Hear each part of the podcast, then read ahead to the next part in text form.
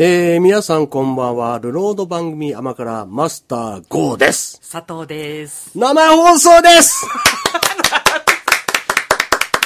そうですね。さっき田村とね、ちょっとあったんだけど、何年ぶりですか、生放送みたいなさい。やー、わかんないです、ね。俺たちが覚えてないぐらい前にね、ええ一回やったキーなんで。いや、っていうかあれですよ。マスターがこの FM 釧路のスタジオに来るのだって。そうだね、もうしばらく来てないからね。来てないですよね。来て。コロナが。前からね来てない感じ。そうですよね。うんだから、もうね、第二スタジオにも来てないのに、まあしばいらくにねきなりね、第一久しぶりに第一ス生タジオ放に入ってているってちょっとよくわかさ、んない感じになってますけど。ゲストみたいな感じになってますけそどね、今日は久しぶりに生なんでえ、ちょっとなんで生かっていうと、先々週はあ、先々週違うな、ゴールデンウィーク前か。そうですね。ゴールデンウィーク中ええの放送で、新ウルトラマンのね、はい、紹今度介しましたね。やるんですよってうん。で、13日に始まるんで、15日生放送やりたいなと言って帰ったんですけど、はい。まあなんとか時間を作っていただけたんで、FM 釧路さんにね。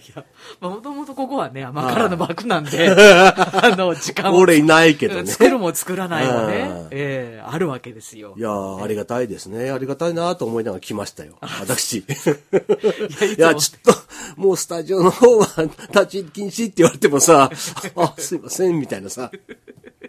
いやいやむしろ入り口開けようと思ったら鍵かけてたらどうしようかなと思いながらさ、もう来たんだけどさドア開い。てましたからね、最初からね。何をウェルカムな、みたいなさ。そうですよ。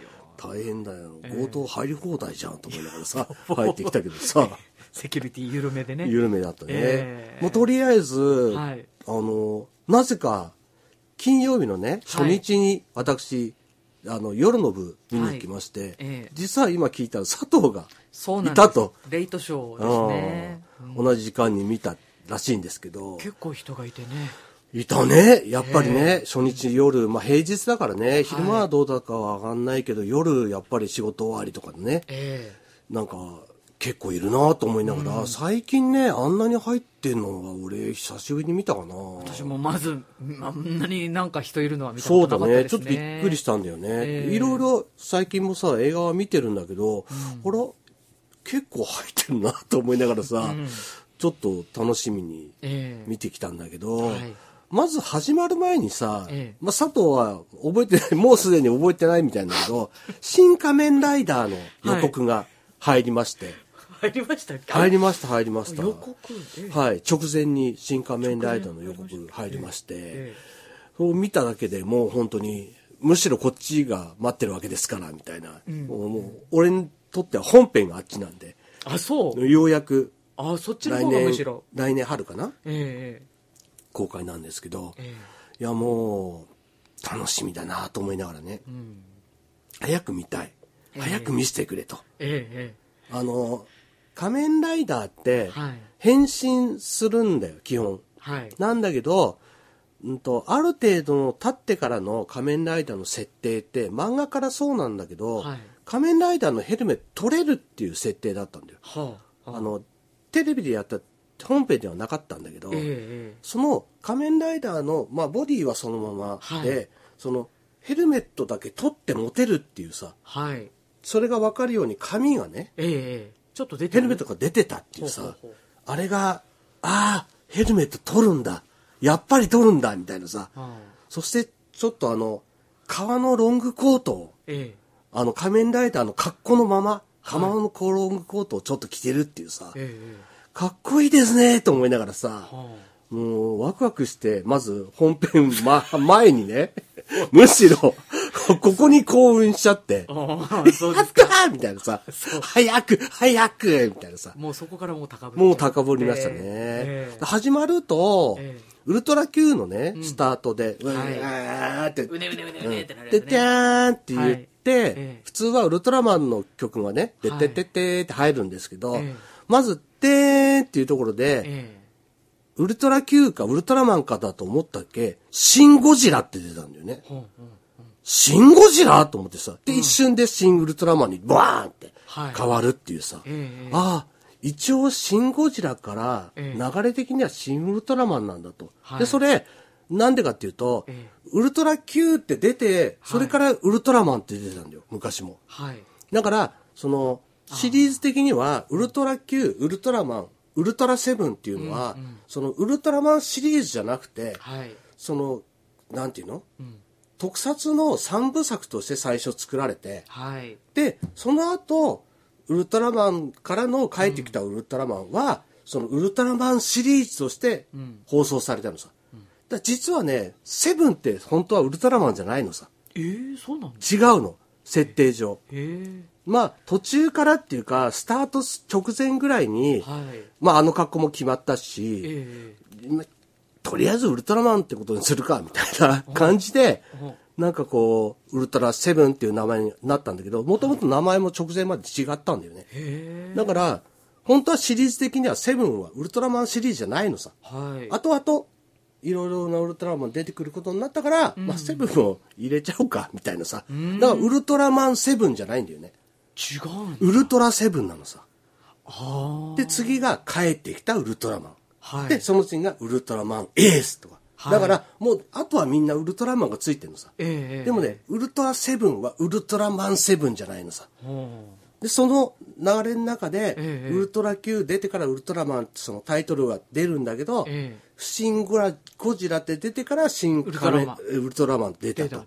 それはなんかそのなんていうの特撮三部作のとか中の、はい。そのウルトラ Q とそのウルトラマンがえ直接つながってないんだけど、ええ昔こういうのがあったよっていう、はい。端々にね話の中でもあったの。ええで怪獣もちょっと出てきたりしてたの。ええだから完全に離れた世界じゃないと。はい。まあ言ってみればさっこの間の映画の中でもちょっと言ってたあマルチバース的な平行世界で違う世界なんだけど、ええ。起こってることがちょちょっとあるよみたいな、のクロスしてる感じなのか、うん。っていうちょっと微妙ななんか関わりはあるんだけど、ないみたいなさ、だから、うん、と初代のそのテレビのウルトラマンでも、うん。あの女の隊員がいたんだけど、はい。その人はウルトラ Q でも違う名前で出てるのさ。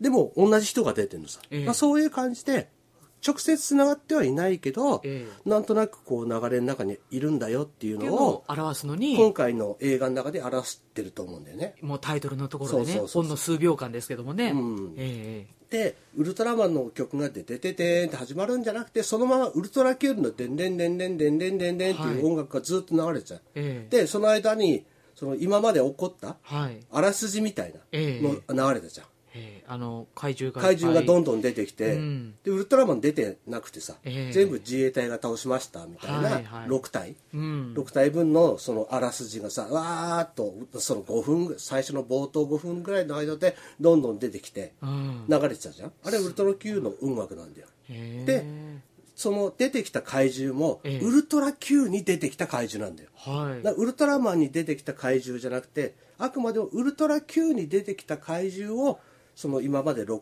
体はい。倒してきましたっていうあらすじを見ただけで、えそのウルトラ Q がね、ええ。やっぱり流れの中でちゃんとあるのと同じように、えはい。このウルトラマンも新ウルトラマンとしてそのテレビ版の、うんうん。もう俺の生まれる前なんだからさええ。テレビ版だって、へえ。あれ64年とかそんなもんだと思うんでね。俺あそろ71年生まれだからさ、ええ。その俺が生まれる前のウルトラマンとはい。こう、やっぱりこう直接のリンクはないけど、ん。ある程度平行世界の中でね、えうん。こう今の今風なウルトラマンみたいなのをさ、作りましたっていうのをちゃんと分からしてくれてるっていうさ、うん。でねあれうーんともともとのウルトラ Q ってええ。ゴジラ出てんだよ。はい。ええそうなんだ。一番最初のウルトラ Q に出てきた怪獣が実は外見はゴジラなんだよ、はあ。ゴジラのぬいぐるみ使ってんの。はいちょっと装飾をしてゴジラじゃないゴゴモラ違うな。なんかそれっぽい名前で出てんのさ、それが今回もその最初の何体か倒した中に出てんだよね。あそう。うん。ちゃんとそれも分かっててあの人たちをやってて、うん。こっちもギリギリ知ってたから、ああそれともちゃんとリンクしてくれてんだなっていう、ん。なんだろう。知らない人が見たら、はい。別にわーっとただ流してるような話なんだけど、こっちはあっとウルトラ Q の怪獣ばっかり出てきたぞと。ああ。あそっか。ウルトラ Q の話は別に全然、ね、関係ないとかじゃなくて、ええ。今回もウルトラ Q からのウルトラマンじゃないけど、あうんシン・ゴジラからのシン・ウルトラマンとして、そういう流れはちゃんと今回も組んでるぞと、うん。いうところはこう意思としてこうはい感じたなっていうところええに最初の5分間、はい。もうちょっとドキドキしながらやっぱり見てたよね。もうすごいあそこのね映像の展開が早くて。早くてねバンバンバンバンって。字幕も追えないの。そうだね。何がどこに出てきたかってじゃあうわーっと思いながらうんね。そうそうそうそうそう。そ うええと思いながらさ。そうなのでもちょっとあそこでさなんかあーってあらすじがここで来たんだみたいなさ。いきなりなんか最初がね、ええ。なんか最初一番最初の怪獣が出てきたっていうところからじゃなくて、もう6体倒しましたっていうところからさ、ね。うん。物語が始まるダイジェストでもうねお送りしますって感じでね。今までのところはダイジェストで、はい。でここから新しい本編が始まりますよみたいなさ、ええ。感じできて、なんか怒涛の展開みたいなさ、すごかった早感じでなんか最初にやっぱりちょっと持ってかれたよね、うん。ああこういう感じで話の展開は早そうだぞみたいなさ。そう感じはなぱかったね限られた時間でいろいろ詰め込みたいからなのか、うん。割と早かったですよ、ね、いきなり最初の怪獣出てきてどうするこうするっていうとこねが、まあ言ってみれば「シン・ゴジラ」で見たじゃんもう俺たち、うんうん。最初の怪獣が、まあ、ゴジラだけど、その本当に大怪獣みたいなのが出てきたらどうなるかっていうのは「シン・ゴジラ」で見たわけじゃん、だから「シン・ゴジラ」「シン・ウルトラマン」ってタイトルで見せたわけだから「はい。シン・ゴジラ」の他の怪獣がもしこれからも出てきたら、当然その対応する家督隊みたいな、しかもそのなんて自衛隊じゃないからはい。あくまでもお役所の集まりだから、ええスーツですよ。すね。やっぱり予想通りみんなスーツでしたね。うん。ババッジだけはつけてるけど、はい。ええ。なんかもうただみんなスーツでさっえ。ていう人たちの集まりのなんかちょっと話でえはい。しかもあれ家督隊の人以外はええ。ほぼ名前出てこなかったよね、そうですね。総理とかぐらいじゃない？ああなんかあのーホームページ見てもね、うん。特に出てないんですよね。そうなんだよね。だからもうほとんど家督隊の人以外。なんて言うんだろう、ええ。まあモブキャラだよね他は、うん。もうとにかくあの2時間ぐらいではい。家督隊の活躍を見せますと、まあ、ええ。ウルトラマンっていうよりは、ええ。家督隊の活躍を見てもらいますっていうドラマなんだなっていうのはやっぱそこの辺でも分かるよね。だって名前ないんだもん、はいそうですね、うん。うん。総理は名前ぐらいついてたけど、えもうそれだってちょっと字幕で出るぐらいでさ、ええ。ほぼあとなんかねなんかな名前がついてるかだ、なんかねどういう活躍するみたいななかったじゃん、えうん。だってあの一番活躍する同僚？ええ。ウルトラマンの元同僚の人みたいなさ、あの公安の人いるじゃん、ええ。あの人だっていまいち名前が分かんないぐらいだったよね。そうでしたね。名前があったのかどうかすら定かじゃないぐらい、うん。はっきりと名前を覚えてないぐらいなんだよね、うんだからそのぐらい家督隊を、うん。とにかく話の中心としてやって、うん。仲間の連帯感みたいはいなはい。やつをちょっとドラマの中心にしてるんだなっていうのはちょっとよくわかる感じはしたよね、ええええ。とにかくいろんな同調人物は出てこない。はい。ずっと家督隊がなんか事務所で話してるなんか話ばっかりだったじゃん、うん。外に出てどうのこうのもほぼなかったでしょうね、そうですうねん、怪獣が出てきたところの現場にちょっと行くぐらいのものであって、ん。ほぼなんかし室内のはい。会議っていうか、ええ。話し合いのどうなんて言うんだろう、ええところで話が全部進んでいくようなさ、はい。だからザラブ星人が予想通りまあ予想っていうかそれは予告に出てからさ、ええ。ザラブ星人がやっぱり出てきて、うん。ザラブ星人が出るってことはやっぱり偽ウルトラマンでしょって言ってたんだけど、ええ。それはもうまあうーんネタバレにはなるけど、ええ。もうわみんな分かってるからいいと思うんだけど、えやっぱりその偽ウルトラマンの話やっぱりなったし、えだから一番最初のウルトラマンって悪いことをする人でしょみたいなウルトラマン抹殺計画っていうあの計画書がねはい。なんか関係してくるんでしょっていうあのそれもやっぱり予告編にあったからね、えああいう予告編に出てきたちょこちょこっとしたワンシーンがやっぱりストーリーのねはい。大きなところを捉えてくれてるんだなっていうさ、うんうん。だからその何にもそういうの分かんないで佐藤は今回見て見に行ったと思うんだけど、ね。別にすごいつまんない映画だったと思わないと思うんだよね。まあ、ちょっと展開が早すぎたり、うんセリフの量がすごくまあそうだね。まあゴジラと一緒だからね。うん。ええ。そういった意味で、うん。あのーちょっとついていけないところが、うんうんうん。正直やっぱありました、ええ一回じゃまあちょっと、そうだね。もう一回少なくとも見たいね、俺も23回はちょっと見に行きたいなと思ってるんだけど、えまあ一回とりあえずの全体の話分かった上で、はい。細かいとこ拾いにやっぱりちょっともう一回見に行きたいなと思うような感じの映画ではあったなと、えうん。でうちの奥さんも一緒に行ったんです。珍しくね、ええ。一緒に行ったんですけどいや面白かったよと。ええ。全くね、ウルトラマンの知識もほぼない人ですから、はい。見てて別に面白かったよと、え最後のそのなんて言うんだろう。それは言っちゃダメ。まあでもウルトラマンのこと分かってたら、一番最後これでしょっていうのはさ、ええ。みんな知ってんだよ、ええ。ウルトラマンの最終回のええ。出てきたはい。いろんなのが出てくるからそのままね、えだからやっぱりその分かってる人には、ええ。まあ想像つくからさ、うん。だから逆に言うと終わり方はうん。でもテレビと違うぞとは言っときます。うん。うん。だから分かんない人はさ、はい。テレビがどうだったか知らないじゃん。ね。だから別にいいと思うし、うん。分かってる人は、うんテレビと違うと分かった時点でうん。知らないことになるわけですよ、はい。だからネタバレではないと思そううんだよね。ですね。うん、テレビとはラストは違います、うん。ウルトラマンと新ウルトラマンははい。あくまで違うっていうのええ。はちょっとあれで、もうラストまで見てもらえれば、はい。ああそういう終わり方なんだみたいな。それどういう意味なのみたいなさ、ええ。うちの奥さんは最後正直なんとなく分かってなくて、ええ。えー帰ってから説明しました。あああみたいな。うん感じでああそういうことかみたいなうん感じで理解してもらったみたいなんで、まあ、その辺はできれば劇場でねうん見てほしいし佐藤ともさっきちょぴっと話したんだけど、はい。とにかくメフィラス星人のうん。出てきてからのね、ええしかもそのメフィラス星人の戦いじゃなくてね、ええ。メフィラス星人とのその地球をどうするとかさはい。なんかこう俺はこうしたいんだけどとかさ、うんうん。ウルトラマンは邪魔しないでくれるとかさうん。そういうテレビのそのメフィラス星人もそうだったんだよ、はあもともとのね。俺はね武力で征服するの嫌いだからと、はい。だからもう日本ねにみんなにあげますと、ええええ。地球をあげますと。メフィラス星人お願いしますと言われたらはい。条約があるからね、ええ。あじゃあ分かったと。ええ。だから僕がうまいことやるからと。はい。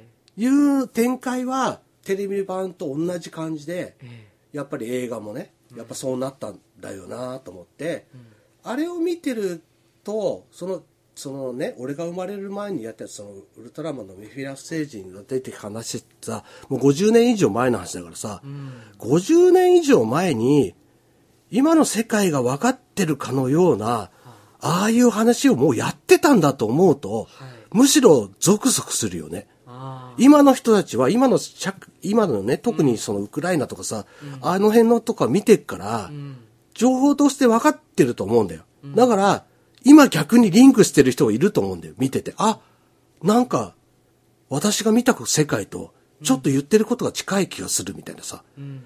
本当の戦争は本当にどうどうしようもなかったって戦争になったけど、その前の段階がああいう風にあったんだきっとっていうのはさうんあのウルトラマンを見た分かった人がもしかしたらいるかもしれないよね。っていうぐらい、今の時代に即しちゃったんだよね。ああもうすでにね、うん。その50年50年以上経って前からね。そこがさ分かってた人たちがいたっていうところが怖いよね、あー。それをさ子供向けのテレビでやってたっていうさ。うんうん。でそれを俺たち知らずに見てたからあやっぱ俺たちおかしいんだなと思うんだよね俺たちの世代の人ってやっぱおかしいんだよちょっと。あそう。いうなんか思想がちゃんと入った子供番組を見てたからあなんか下の人たちともちょっと違うし上の人たちもやっぱ違うんだよね。そのすごい、はい。そのこれから日本どうする世界どうするっていうええ。思想教育をええ。子供用のその特撮とかアニメとかそういうところから受けてんだよ。めちゃくちゃ、うん。だから今になってね、みんなこんなことも分かんないのって俺たち子供のところから知ってるよみたいなさ感じになってるのさ。ええそれね同世代の50代とか40代とかまあ60代ぐらいはい。の人はみんな薄々感づいてると思うんだよね、もうこんな世界だって今頃知ったのってええ。俺たち子供の頃からずっと知ってっからねみたいなさ。えでやっぱり本当だったんじゃんみたいなさ、はい。俺たちウルトラマンとか仮面ライダーみで見てた？空想だと思われてたこと本当だったじゃんってリアルだったわけじゃんっていうのを、ええ。俺たちは知ってるけど、うん。みんな知らなかったんでしょみたいなさ、うん。感じがあるから、やっぱりゴジラとかウルトラマンとかを見てほしいんだよね。昔のやつ見てもしょうがないからさ、そんな苦痛はないじゃん。子供用のさ。だから、せっかくシンで、ね、ゴジラって作って、シン・ウルトラマンってやってくれたんだから、それをまず攻めてみてほしいよなとは思うまあ、前回の時も言ったけど、やっぱりなんか、思ってきたより踏み込んできたなっていうさ、その、あくまでもやっぱり大人向けのん。映画なんだぞと。ウルトラマンって言って、ね。うん。SF だ、空想科学だとか言ってるけど、え相当リアルで突っ込んだ話してなかった、ん。話の中でさ。えいやだからその辺がちょっともう一回見てみあたいあ感じ？だからなんかその、これは、その全体的なあらすじの中に出てくるちょっぴりの判断から、そのネタバレじゃないとは思うんだけど、ええ。その、まあ、なんていうの？予告の時にも言ってた、なぜか日本にだけ怪獣が出ると。はい。はっきり言ってたのをまた、その本編の中でも言ってたんだけど、だから、その、外国はね、うんその、まあ、怪獣が外に出ないように監視はしてるけど、え日本がうまくやってくれと。えうんだから、兵器の売り込みには来ると。うんこんな兵器あるよと。ええ使わないかいと。で予算でそれを買うと。うんで、もう予算が足りなくなるかなるからね、ちょっともうちょっと増額とか、請求は防衛省の方に出してくれとかさ、こっちには回さないでね、みたいなさ、ああいうところって、そのリアルな話じゃん、ちょっと。はい世界はね。うん。日本にだけなぜか怪獣出てきて、ん。それと戦ってるのは自衛隊だけで、ん。兵器はね、自衛隊のじゃ足りないから、アメリカとかね、他のとこから買ってるよって、え途中でもさ、自衛隊がさ、ちょっと相手にならないから、アメリカの爆撃機にさ、あの、最新型のミサイルどんどん落としてくれみたいなさ、言ってさ、アメリカの英語でさ、兵士がさ、飛行機で飛んできてさ、どんどんばばらまくじゃん。はいでね、あの、このミサイルもうこれで終われたそうです、みたいなさ。次に入ってくるのはいついつだからとかってさ。で、予算はもうないね、みたいなさ。ちょっと突っ込んできたなと思ってさ。えななんか空想科学とは言うけど、ちょっとリアル路線だよね、やっぱりね。感じ的にはね。うん。お金のことを言う？みたいなさ。普通ないじゃん、ああいうところにさ。えうんお金、いやもう、あのミサイル、多分もう、これで打ち止めだから、みたいなさ、お金もないし、このもううちも買えないし、みたいなさ、そんなの、当然じゃん、普通に考えたら。今、例えば日本防衛予算いくらとかさ、それを2%に上げるか上げないかって何もめてんだからさ、まあ、怪獣出てきたところで、まあそうだろうな、みたいなさ、感じはやっぱあるわけじゃん。それを、すごく今回も突っ込んできたなし、したし、シン・ゴジラの時に最後核で倒せばいいんじゃないかって各世界から圧力かけられて日本で核使うのやめてくれと、だから日本人がね頭使って倒そうみたいな流れだったじゃん。あれをやっぱりシン・ウルトラマンでもやったんだよね、核で撃たれちゃうよとこのままいったらと、はいだからもうそうならないようになんとかにねみんなで知恵を絞って戦うしかないねみたいな感じとか、ん。怪獣ならまだしもザラブ星人出てきた時点でさ、ザラブ星人の持ってるそのなんていうの？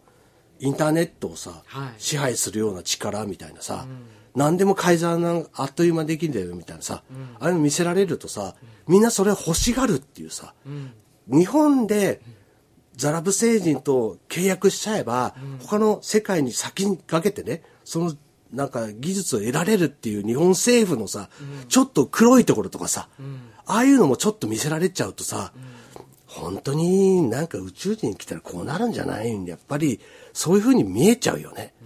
ああいうのばっかり俺たち見見てるわけ。小さい時からね。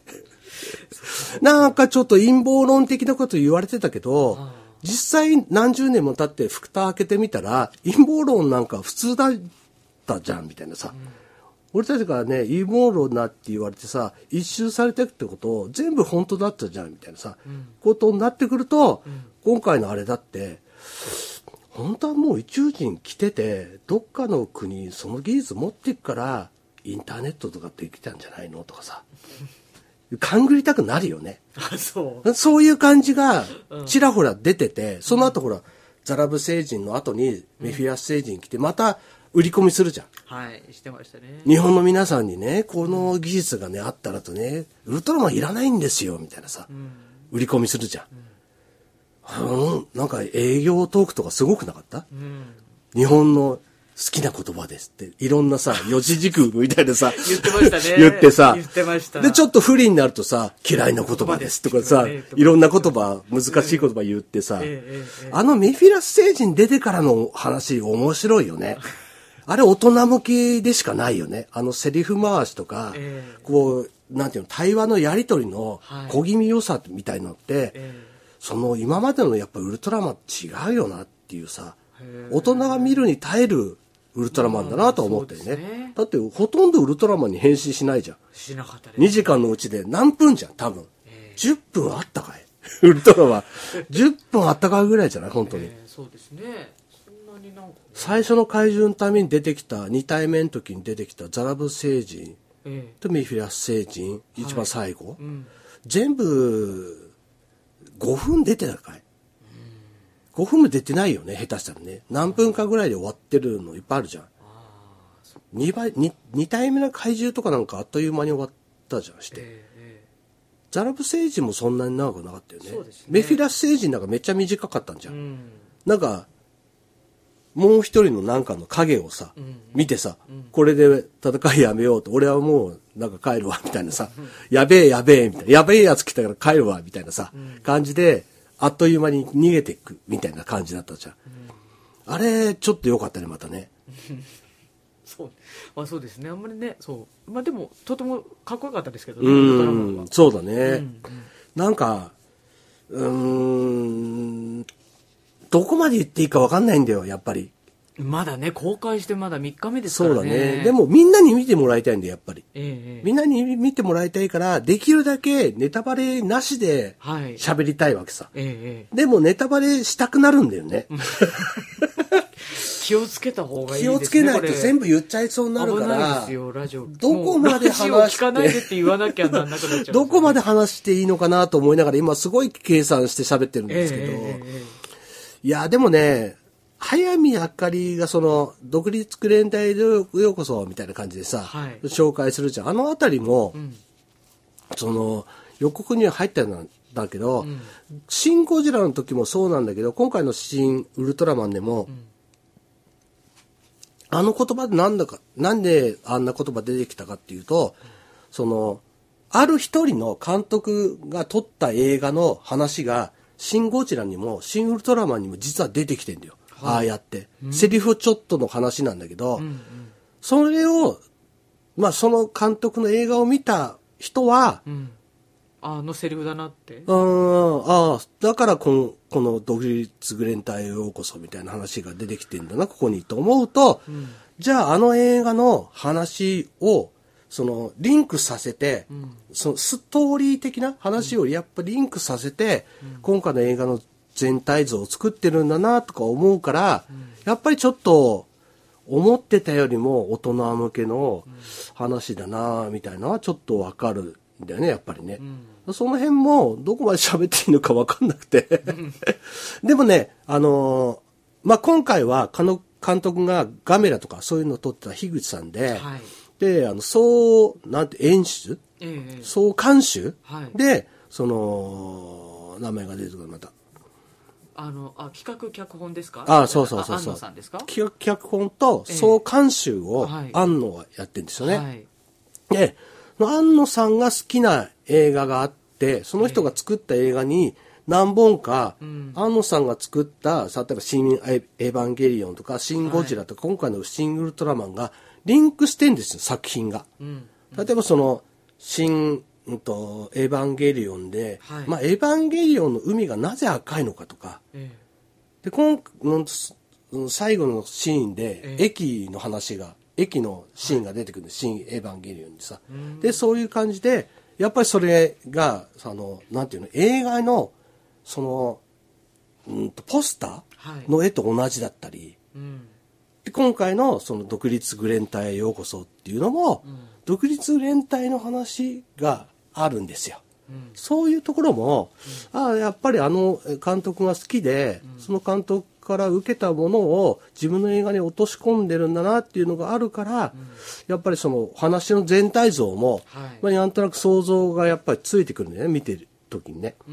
うん。それはどこまでやっぱり追いかけた方が面白いのか、こあたまたま知ってるからあれだけど知らない人にわざわざそれを見せてまで今回の映画を分かってもらう必要はあるのかなとか、その辺がね、説明するとかに難しいんだよね。例えば佐藤だったら、ええ。言っても見ないからさ、見ないですね。多分その独立グレン隊のエピソードは多分追いかけないです、そうだね。だからなんかわざわざ説明してもしょうがないかなと思うんだけど、まあええそういう感じで、その、ウルトラマンの映画で、ウルトラマンがもともと好きで作ってて、はい。あるけど、自分の人生の中でその、いろいろ見てきたものもうん。掛け合わせて、うん。いろんな映画とかね、見てきたものをこう作ってるんだな、みたいなのもあるし、うん。安野さんそのものが、その、昔、青い炎っていうドラマ、まあ漫画にもあるんだけど、その漫画家になった人が昔同級生で、その安野さんとか、あの辺の人たちがいて、うん。で、その学生時代に、そう、なんていうの、競い合ったみたいな話があって、その時にもやってたんだけど、自主制作の学校の課題で、はい。ウルトラマンやってるんですよ。うん。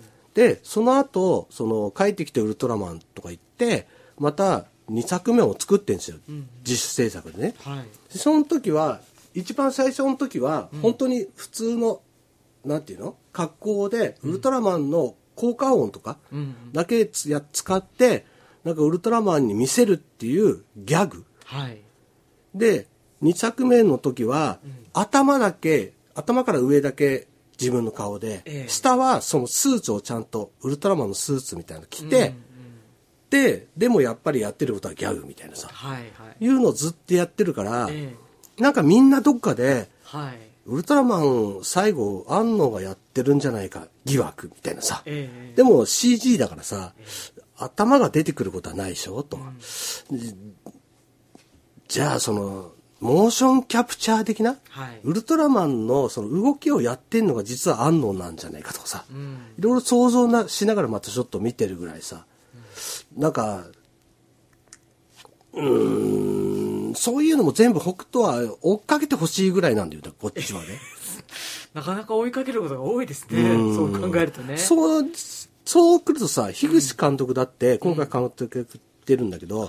ガメラとかって、むしろ、その、今までのゴジラとか、その平成ゴジラとか、その前の昭和ゴジラとかみたいなの、と全然違う平成、え？平成ガメラ三部作みたいなのがあって、それをやってた時の樋口監督は割と、うん初代の、うんと、シン・ゴジラはい。の作風にちょっと近かったんだよ。うん。自衛隊がそのガメラとすごいか戦うみたいな感じがすごく似てて、なんか今回のウルトラマンの感じも、まあ、監督の作り方としてはやっぱり樋口監督っぽかったんだよね。うん。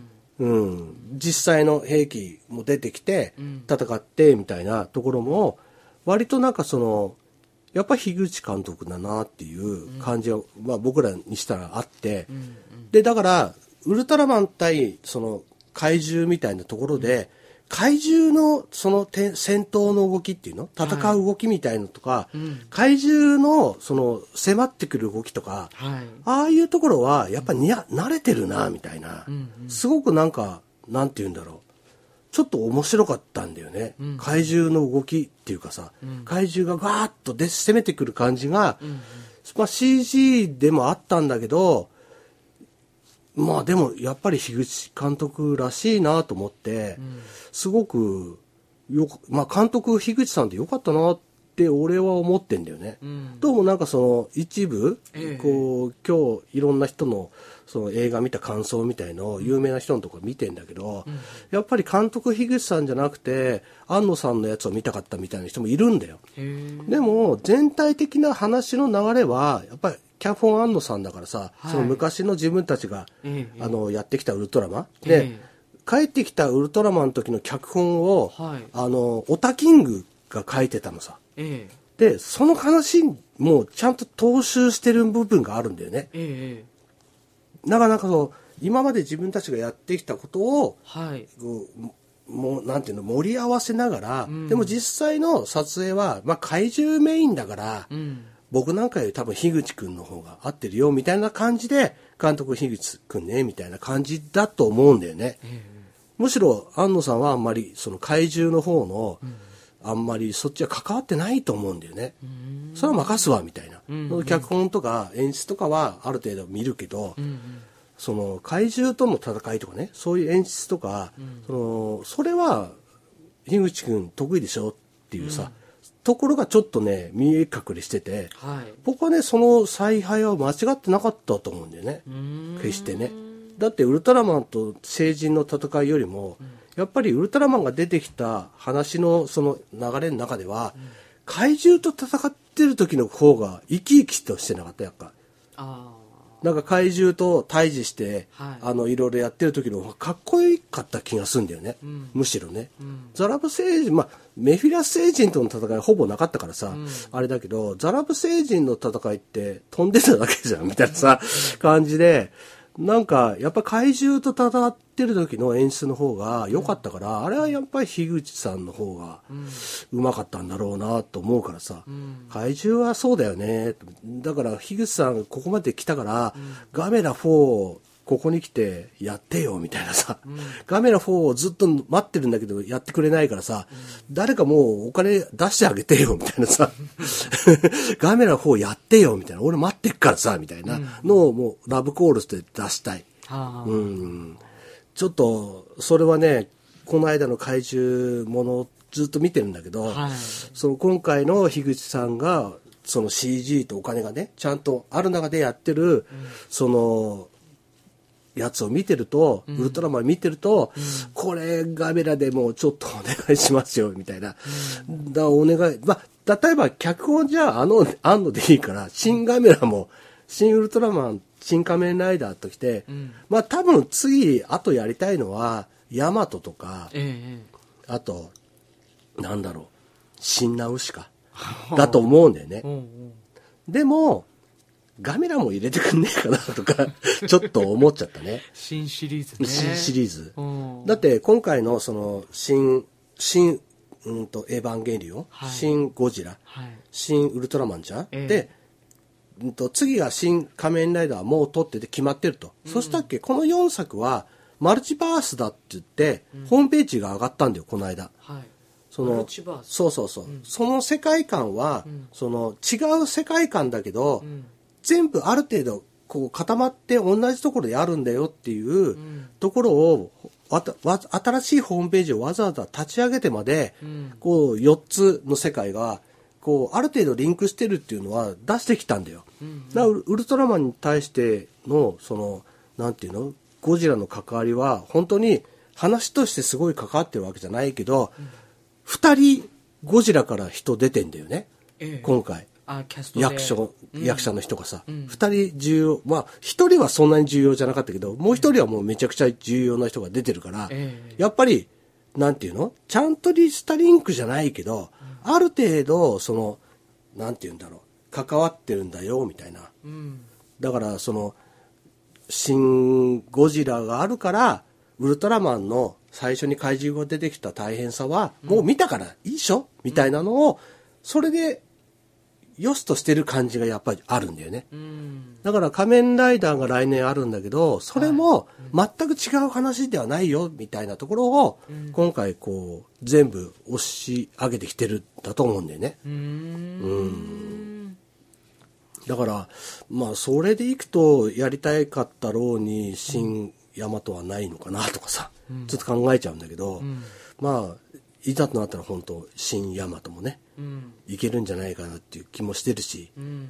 まあでもヤマトは新シリーズがアニメでもう何年も前からずっとやってるから、ちょっと難しいかなと思うんだけど、まあできれば実写で、実写の新ヤマトをいける、いきたいな、じゃないかなと。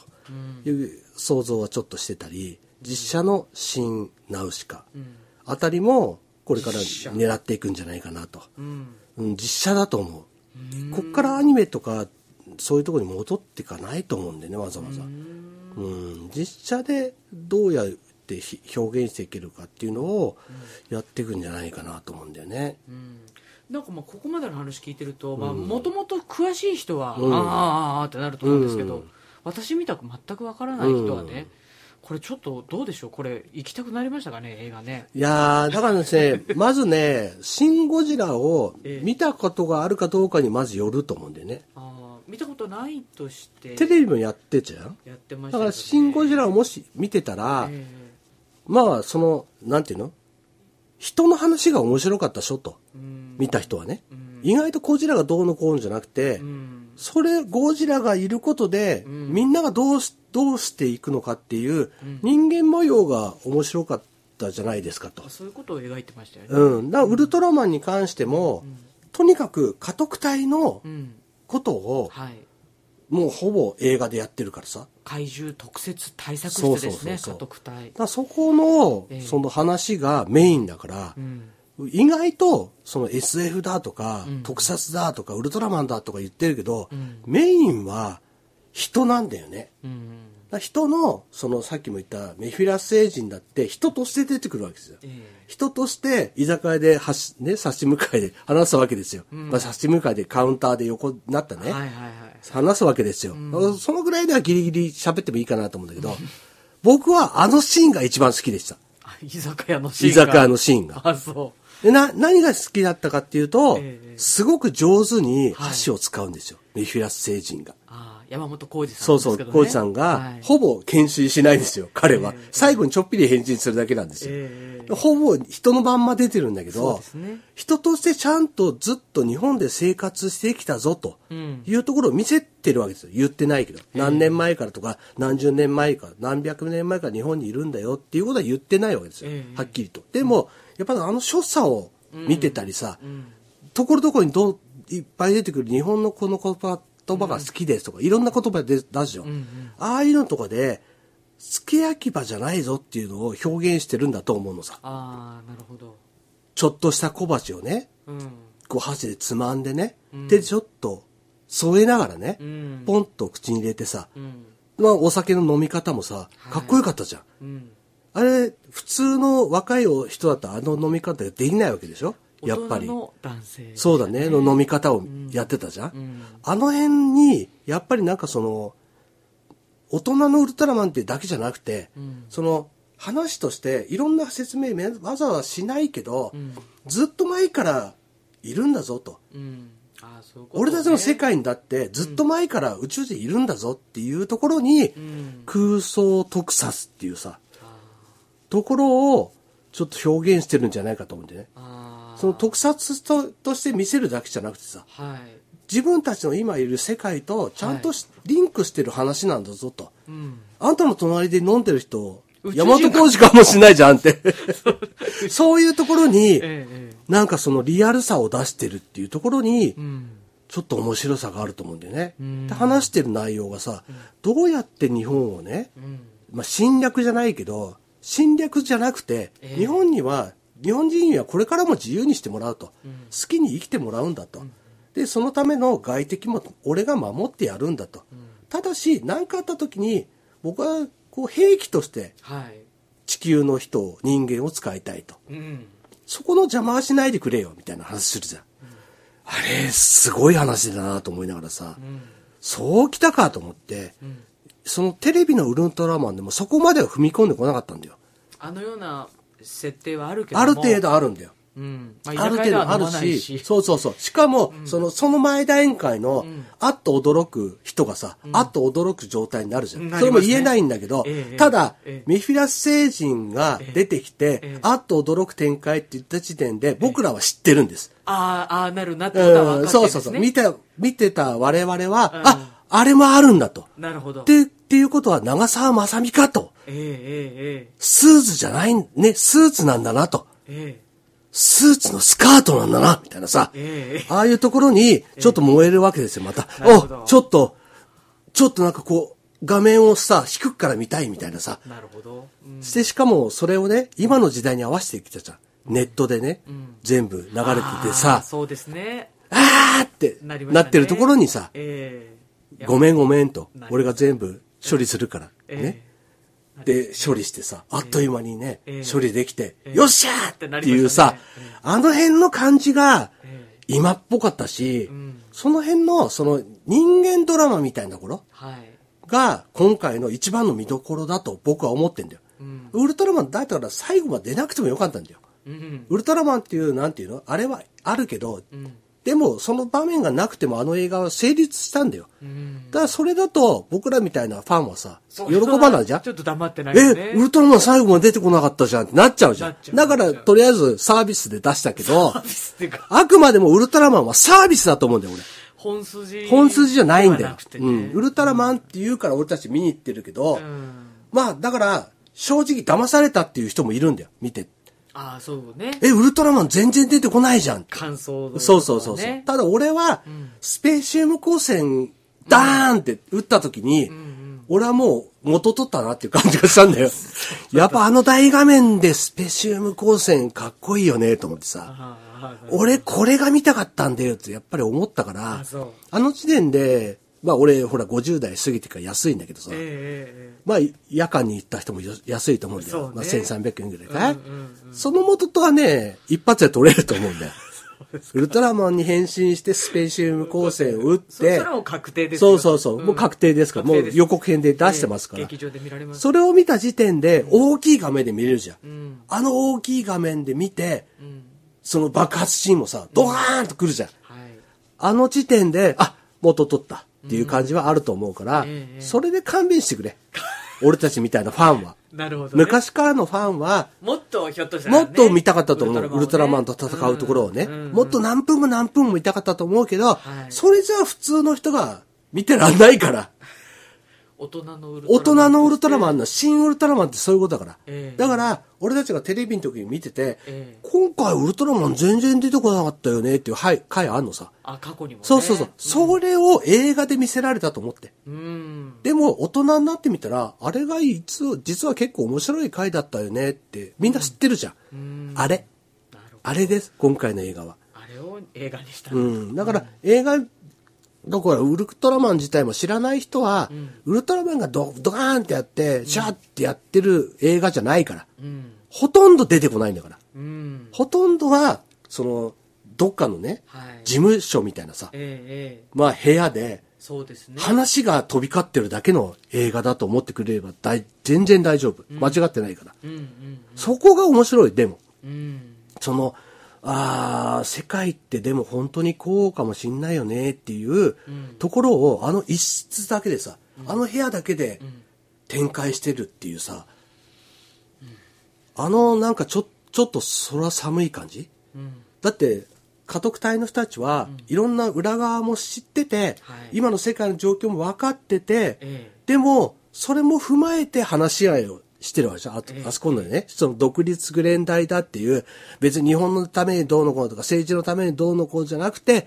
その本当に怪獣対策とか、はいウルトラマン対策のために集められた5人でじゃないですか。ええその5人の中の話が、その世界のことになってるわけですよ。うんあの辺のその面白さに見てる人が気づけるかどうかっていうところがあるんだよね。うん逆に本当になんか佐藤がもしかしたらね、今回の今日の話でもう一回行ってもしかしたら見るかもしれないと。いうところは多分そこだと思うんでね。うん。あれ私は一番気になってるところを理解しないんじゃないかみたいなところがあると思うんだよ。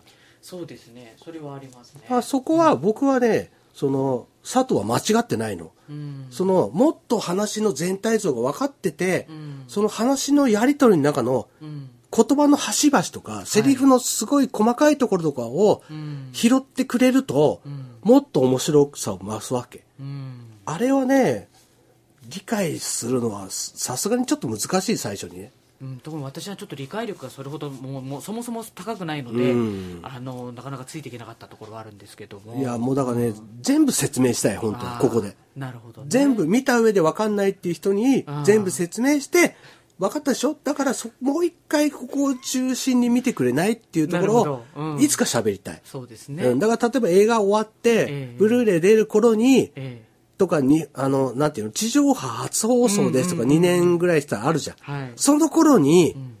全部地上波が終わった後に、え喋りたい。ちょっと喋りたい。ぐらいの感じ。もうね残すところあと2分37あ秒となりましてね早すぎる。早いですね今日もただただ喋ってええ帰るっていうね。そうですよすいませんね、いつもね。